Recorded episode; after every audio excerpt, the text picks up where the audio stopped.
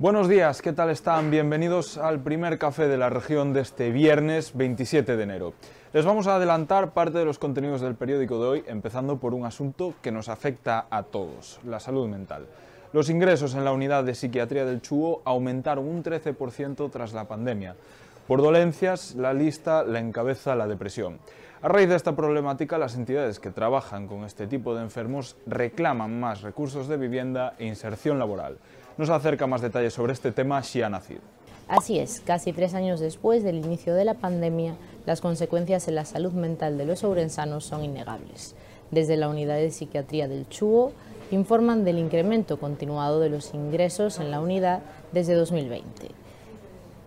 Luis Docasar, el jefe de la unidad de psiquiatría, destaca la depresión como principal causa de estas hospitalizaciones y asegura que hasta 30.000 ourensanos sufrirán episodios depresivos en algún momento de su vida.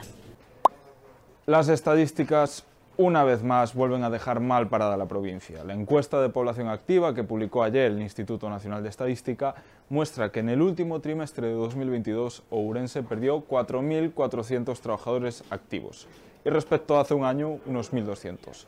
La nota positiva es que bajó el paro en los últimos tres meses en 400 personas, a pesar de que subió el número de desempleados desde 2021.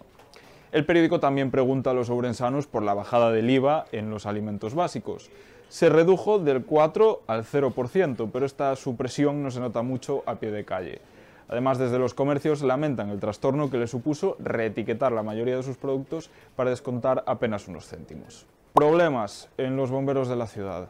El bloque nacionalista galego denuncia que carecen de camiones para rescates en altura, una situación de riesgo sobre la que nos ofrece más información Patricia Casteleiro.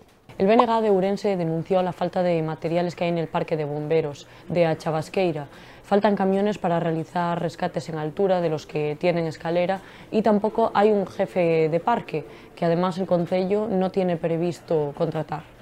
Además, esto se suma a la falta de personal que el parque acarrea desde hace años. En páginas de provincia recogemos una situación que podría dejar sin empleo a centenares de personas. Los comuneros de Sobradelo defienden la propiedad del monte donde se ubica la pizarrera Irosa y Samaca, una industria que cuenta con 300 trabajadores y que se podría ver abocada al cierre. Además, el periódico de hoy también profundiza en otros temas. Hablamos del Foro La Región, que contó ayer con el periodista Fernando Jauregui como ponente y que dio una conferencia bajo el título La foto del Palas. Asimismo, hablamos del fallecimiento del socialista vasco Rodolfo Ares, quien fuera consejero de Interior del gobierno vasco, era natural de Ríos.